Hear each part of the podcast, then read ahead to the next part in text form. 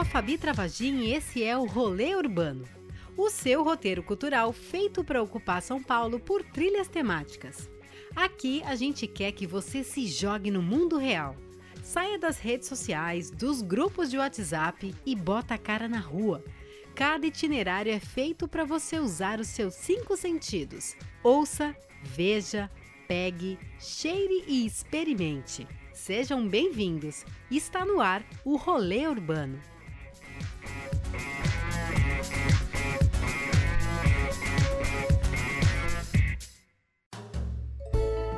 Nossa trilha temática de hoje é pelo Red Made, a arte que descola os objetos dos seus contextos originais e lhes dão novos significados.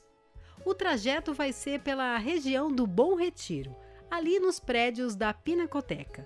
E quem está do meu lado e vai comigo, como sempre, é o roteirista do nosso rolê e blogueiro cultural do Eu Urbanidade, Celso Faria. Oi, Fabi. Oi, pessoal. Esse rolê de hoje está bem interessante, viu? Vamos tentar mostrar para você como que um urinol pode virar obra de arte. Participa do episódio o curador Pedro Neri para falar da exposição Marep.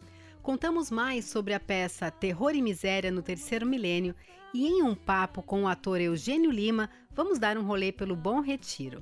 Para falar de cinema, a gente conta com a participação do jornalista cultural Bruno Fai. Também vamos falar um pouco de literatura e a trilha sonora fica por conta da cantora carioca Monique Quessus. Essa música que a gente está ouvindo é o single que foi lançado recentemente chamado O Seu Celular. Sob a ótica de um amor apaixonado, ela traça um paralelo da atual relação viciosa entre as pessoas e os seus celulares. A música aborda a temática do ciúme, que ronda muitas relações, onde o que se quer é receber a mesma atenção que os aparelhos celulares recebem. Seja em reunião ou ao almoçar, a tarde inteirinha sem nunca se separar. Marcel Duchamp, em 1912, apresentou uma roda de bicicleta sobre um banquinho e denominou como obra de arte. Depois, em 1917, foi a vez da clássica obra chamada A Fonte, com um urinol invertido. Mover e dar novo sentido a objetos do uso cotidiano, produzidos em massa, expostos como obra de arte, é a grande força provocadora do chamado ready-made, descolar, mover do usual para transformar em arte. Nossa primeira parada é na Estação da Luz e você pode chegar lá de metrô ou de trem. Vamos para a Pinacoteca Estação, a Pina Estação.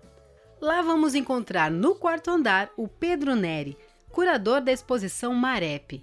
Este é o nome do artista Marcos Reis Peixoto, que nasceu na cidade de Santo Antônio de Jesus, na Bahia e é considerado um dos mais importantes ready-mades brasileiros. Pedro conversou com o rolê e começa explicando pra gente o que é o ready-made. Olá, pessoal do Rolê Urbano, a todos os ouvintes, é um prazer estar aqui. Bom, a exposição discute né, esse termo, né, o ready-made, e na obra do Marep. É, é um problema importante, né, porque é um termo usado para a obra do Duchamp, que é né, o artista francês que pegou o urinol e mandou para um salão. E aí ele manda um artefato pronto, industrial, que não teve nenhuma participação uh, manual do artista para realizar aquela peça. E, na verdade, é uma peça que está fazendo uma, né, do show uma crítica à sociedade racional, à industrial, e, na verdade, ela tem um lado né, distópico, né, de como se uh, a, a arte já não fosse mais perdesse sua carga de manualidade. E, na verdade, ele é uma espécie de mecanismo, antimecanismo, né? Porque ele não tem mais função. Marep, ele teve é, uma das suas peças, suas peças estiveram na exposição que o SESI fez em 2017, chamado Red Made in Brasil. Por que agora essa exposição única dele? Qual a importância desse artista para ter uma exposição apenas dele?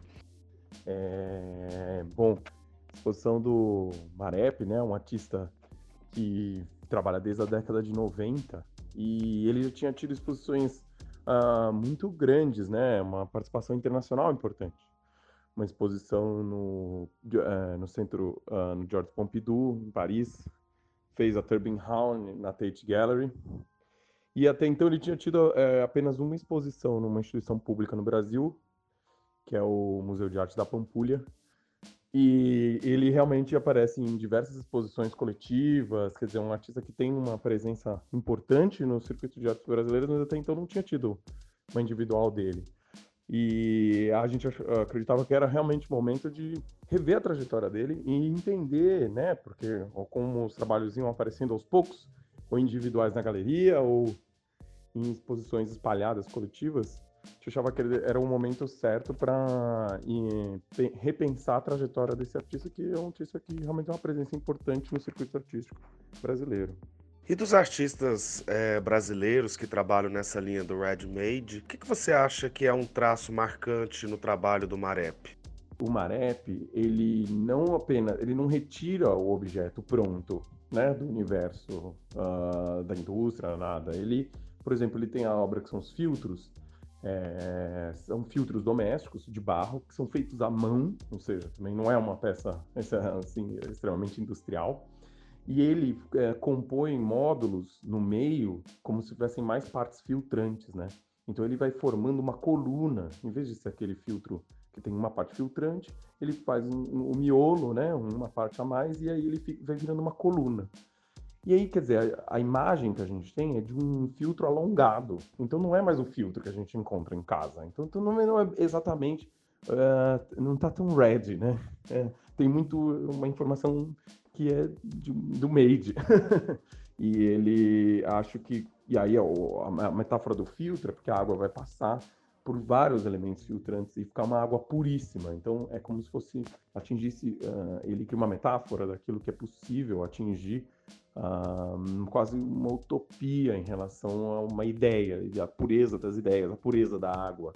Então tem essa, esse jogo e a gente pode usar isso para várias outras obras. Quer dizer, as obras elas são todas feitas por ele, né? Elas usam às vezes por acumulação, por união, mas e elas se transformam em metáforas. Então não é exatamente uh, o Red Made. Então aí talvez esteja a força do trabalho dele a, a, e a distinção que talvez tenha ele uh, dessa concepção.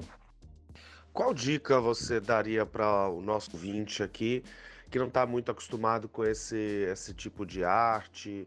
É, qual o olhar que você gostaria de sugerir para o nosso ouvinte aqui, para ele ter durante, é, ao, ao, ver essa exposição? É, eu acho que eu... tem que ir para ver a obra do Marep pensando que você vai ver tudo aquilo que você conhece de um jeito totalmente inesperado, porque, quer dizer, as obras feitas com filtros, bacias, baldes, linha de costura, ele consegue fazer daquilo, transformar em um ambiente, transformar o espaço, criar outras ideias. E essa é a potência do trabalho dele, né? Ele mudar a nossa percepção das coisas. Esse, essa sutileza de olhar uma coisa que a gente está acostumado a ver todos os dias e transformar ela numa outra, é, que dialoga com o nosso próprio universo, né? E, e como que o nosso mundo é, é pode ser, uh, através da criatividade, repensado.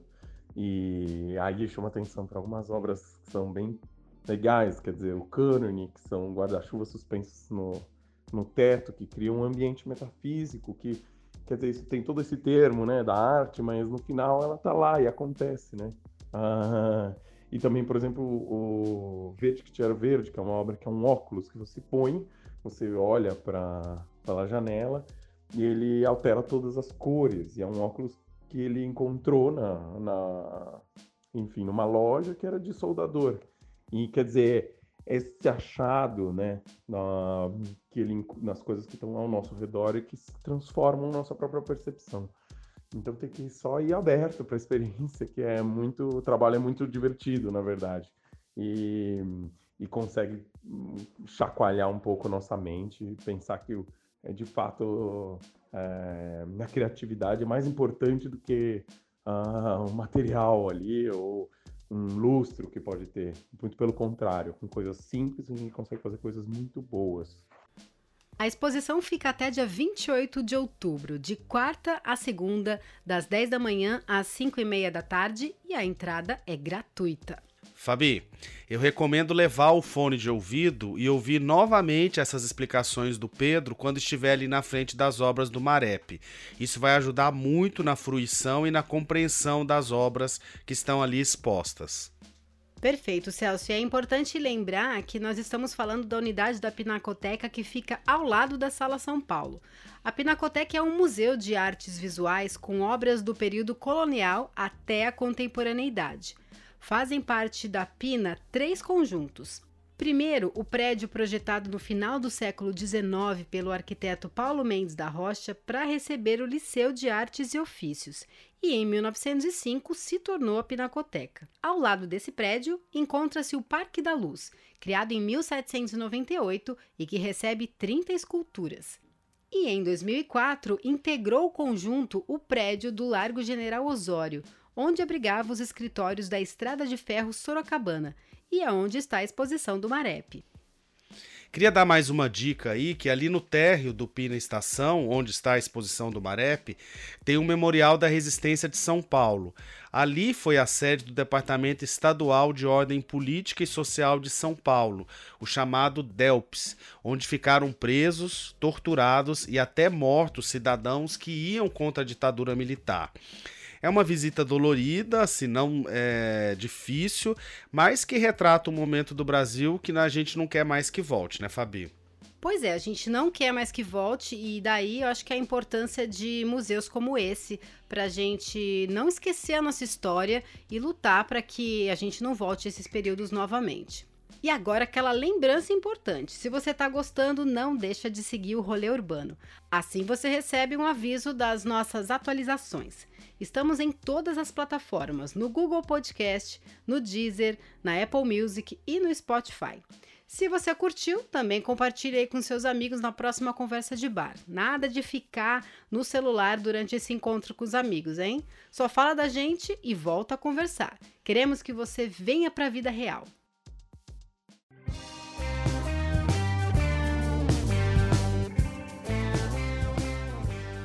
Essa música se chama Meu Papo é Reto e é uma parceria da Monique com ninguém mais, ninguém menos do que Ney Mato Grosso, que é um dos seus ídolos. A música conta a história de dois rapazes que se paqueram numa boate e fala do amor e do medo de se envolver. Bora seguir a trilha? Na frente, confesso que eu fiquei doente. Você não vai precisar caminhar muito para poder chegar na próxima parada. Do lado da Pina Estação tem o Teatro Container Mungunzá. Então, vamos falar de teatro.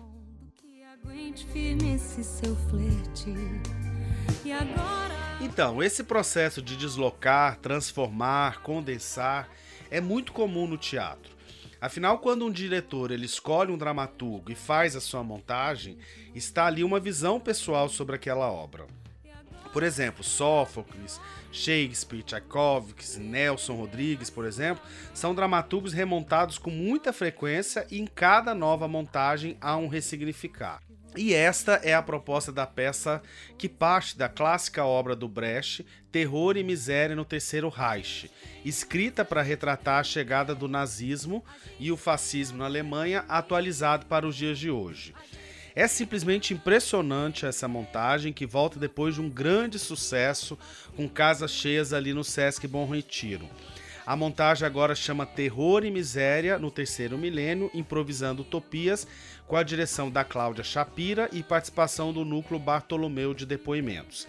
Eu fui assistir a peça na temporada anterior e as cenas ali criadas no original em casas de operários e cortes judiciais são agora realmente ampliadas e recortadas por acontecimentos e discursos atuais. A Cláudia e o, e o, núcleo e o elenco usa músicas, imagens, discursos, cartazes, projeções, o que mais for necessário ali para fazer o que eles chamam de teatro hip hop, tá? É, e aí, no comando das picapes, fica o Eugênio Lima e a Dani Nega. Eu vou deixar aqui para vocês o link da crítica que nós fizemos nessa temporada anterior, mas eu sugiro muito que vocês não deixem de assistir essa peça. Terror e Miséria no Terceiro Milênio, Improvisando Utopias, fica em cartaz até o dia 22 de setembro, às sextas e sábados às 8 horas da noite e domingo às 7 horas da noite. A linha de metrô mais perto é a Estação da Luz, já que o Teatro Container Munguzá é vizinho da Pina Estação. Fabi, aproveitando que o Eugênio comanda ali as picapes do Terror e Miséria, eu pedi para ele nos dar algumas dicas de algum rolê aqui pela região do Bom Retiro. O que você acha? Opa, então vamos parar. É hora de colocar mais sentidos no nosso rolê. É hora de degustar e comer bem. Oi, gente, aqui é Eugênio Lima. Muito legal estar aqui no Rolê Urbano. Eu sou DJ, membro fundador do Núcleo Bartolomeu de Depoimentos, da Frente 3 de Fevereiro e também do coletivo Legítima Defesa. Vou dar minhas dicas aqui sobre a região do Bom Retiro. Então, eu começo as minhas dicas com a Pinacoteca do Estado. É um lugar incrível, sempre tem exposições muito bacanas e dessa vez tem duas exposições muito legais que eu queria indicar. Uma é da Grada Quilomba, que chama Desobediências Poéticas, que inaugurou dia 6 de julho e vai até dia 30 de setembro. Atentem lá para o experimento número 2 dela, que é sobre o Édipo, Édipo, né? Então é um negócio muito, muito potente, muito lindo. A Grada Quilomba é uma pensadora, artista plástica, artista multidisciplinar, como ela mesma se define, de origem angolana, mas que nasceu em Portugal e hoje mora em Berlim. Né? A outra exposição é o Somos Muito, experimento sobre coletividade, que tem vários artistas, entre eles o Hélio Sica, uma obra do Hélio Sica, uma obra do Joseph Beuys, da Tânia Bugueira, a Escola né, de Arte Útil. E a gente também está em cartaz nessa exposição com o coletivo Legítima Defesa. A gente vai fazer a ativação de uma obra do Rikti Travanidia, que é mais ou menos assim que se pronuncia, tailandês. E a gente vai fazer a segunda ativação da obra na primeira semana de outubro. O Bom Retiro também é um lugar que eu adoro comer. Então tem um lugar ali que são dois lugares que eu quero indicar. Uma é uma bakery coreana chamada Bela Pan, que fica na rua Prates, número 563. Ela é incrível, fantástica, tem um cheesecake que é fenomenal. E eu, quando gosto muito de um chá especial de ervas que eles têm lá, pode se tomar frio ou pode se tomar quente. É fantástico. O outro já é um clássico, que é o restaurante grego chamado Acrópolis, né? É um baluarte ali do do Bom Retiro. Fica na Rua da Graça, 364. E o que eu adoro comer lá é a moussaka. Eu gosto da moussaka tradicional, com carne moída. Né? Para quem não sabe, a moussaka é uma torta de berinjela com carne moída e a massa é feita de batata. Tem também a versão vegetariana, que aí no lugar de carne vão vegetais, tá certo? Obrigado, Eugênio. Curti muito aí as dicas deles, são dicas bem legais.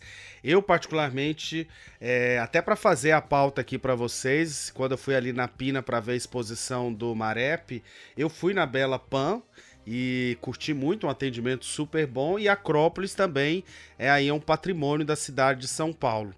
Aliás, Fabi, na semana passada, o Carlos Ribeiro, chefe de cozinha, sugeriu aqui o churrasqueto ali no centro. E eu fui conferir, viu? Nunca tinha ido, gostei bastante. Para quem procura assim um restaurante que não tem chefe, mas tem bons cozinheiros, é uma boa opção. É o preço bem acessível, uma comida muito boa. Quem tiver durante a semana pelo centro é um lugar muito bacana de ir, até porque ele não abre no final de semana, tá bom? E o churrasqueto fica na 24 de maio, Celso? Isso mesmo, fica ali na 24 de maio, um pouquinho antes para quem estiver indo da Praça da República para o Sesc 24 de maio, ele fica ali exatamente naquela primeira quadra. E agora vamos de cinema? Boa, não? Quem dá dicas sobre o tema de hoje é o crítico de cinema Bruno Fai. Além de falar dessas produções que se transformam, ele vai trazer notícias super quentes do Festival de Cinema de Gramado, que terminou no dia 24 de agosto e depois eu vejo. A gente Olá, amigos do Rolê Urbano. Olá, você que está ouvindo a gente aí nesse podcast. Eu vim aqui, né? Vocês estão conversando sobre Red Made. Eu vim, na verdade, trazer uma frase do Marcel Duchamp que é muito importante e que talvez fale um pouquinho sobre a minha experiência dentro do Festival de Gramado que acabou no último sábado. É, Duchamp, num dos momentos mais, uh, mais radicais do seu trabalho, né? Ele fala a seguinte sentença: será arte tudo o que eu disser que é arte. Mas por que, que isso é tão importante nessa discussão falando sobre o Festival de Gramado? A gente teve aí um festival bem politizado que trouxe vários filmes, várias histórias que falam sobre questões do dia a dia do homem e transportam isso para o audiovisual. Hoje o Brasil tem discutido muito, né? Os brasileiros têm discutido bastante sobre o que é cultura ou o que não é cultura. A gente tenta definir essa questão e é uma definição difícil de ser feita, especialmente por aqueles que não a produzem a gente tem que entender né, que cultura é o que nos diferencia, é o que nos diferencia dos animais. A educação, a cultura, a memória, a história, tudo isso é cultura.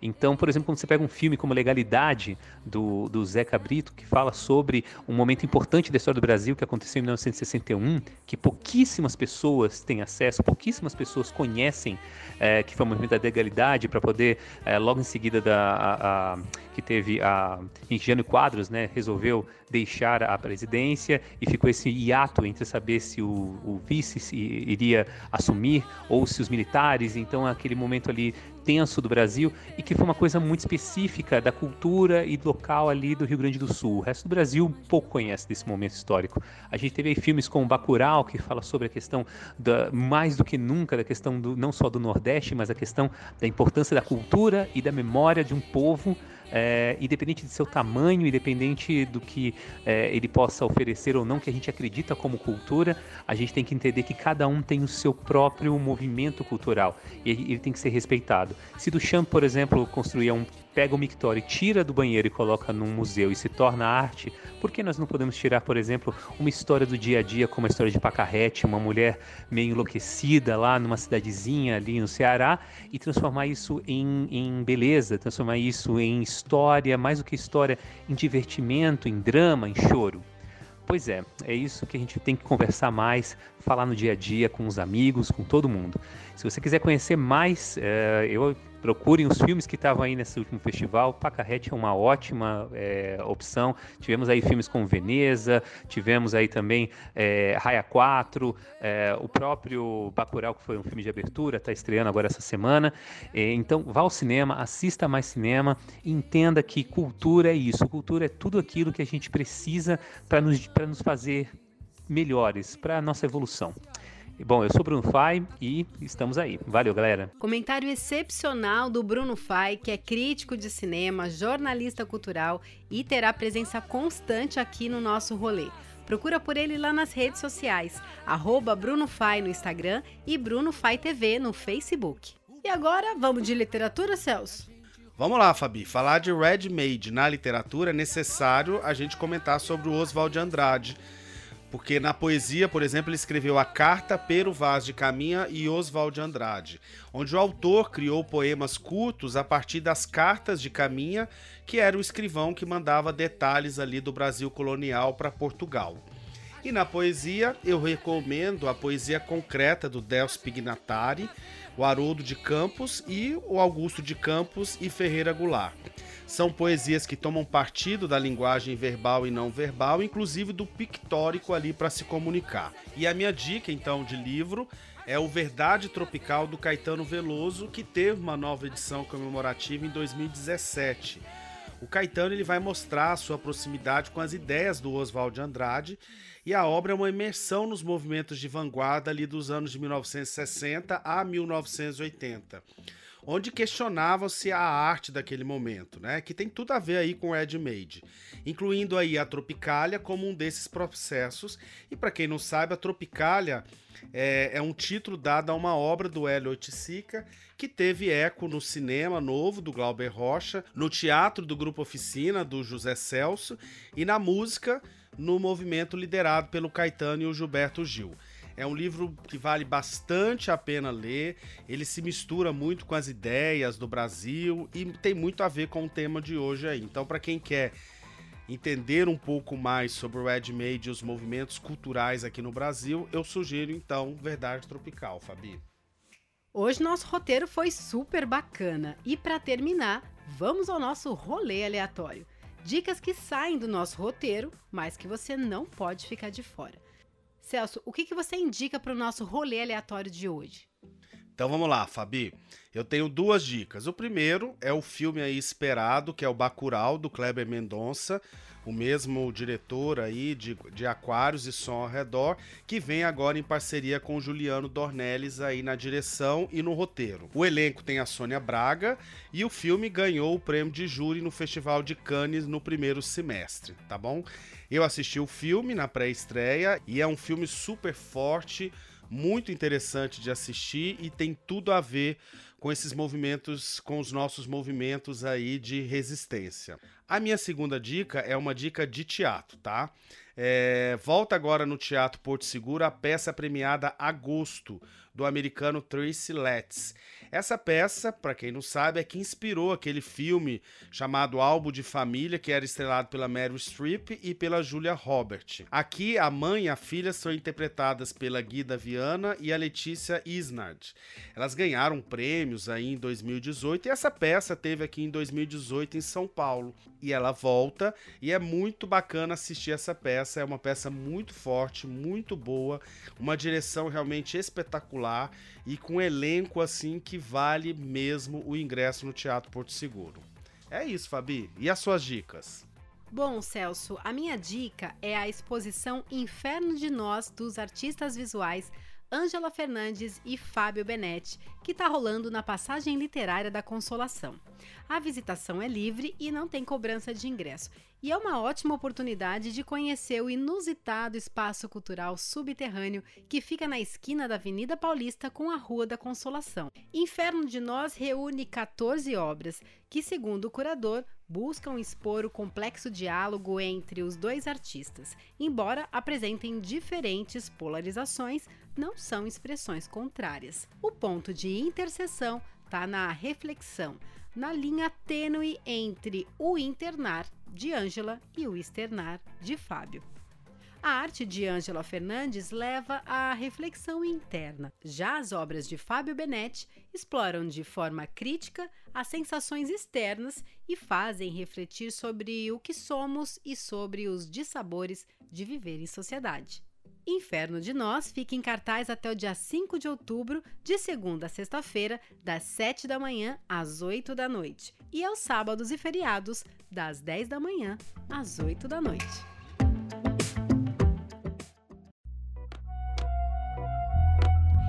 Gente encerra o nosso rolê com o som da Monique Quessus, que tem tudo a ver com o nosso tema de hoje.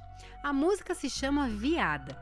O xingamento aqui é tirado do armário e vira um grito de liberdade.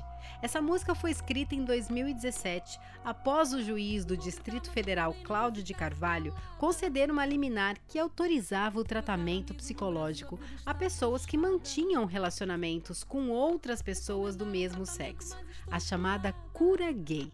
Assim, Monique desloca o termo e torna viada um orgulho. E é isso. O nosso rolê urbano de hoje acabou.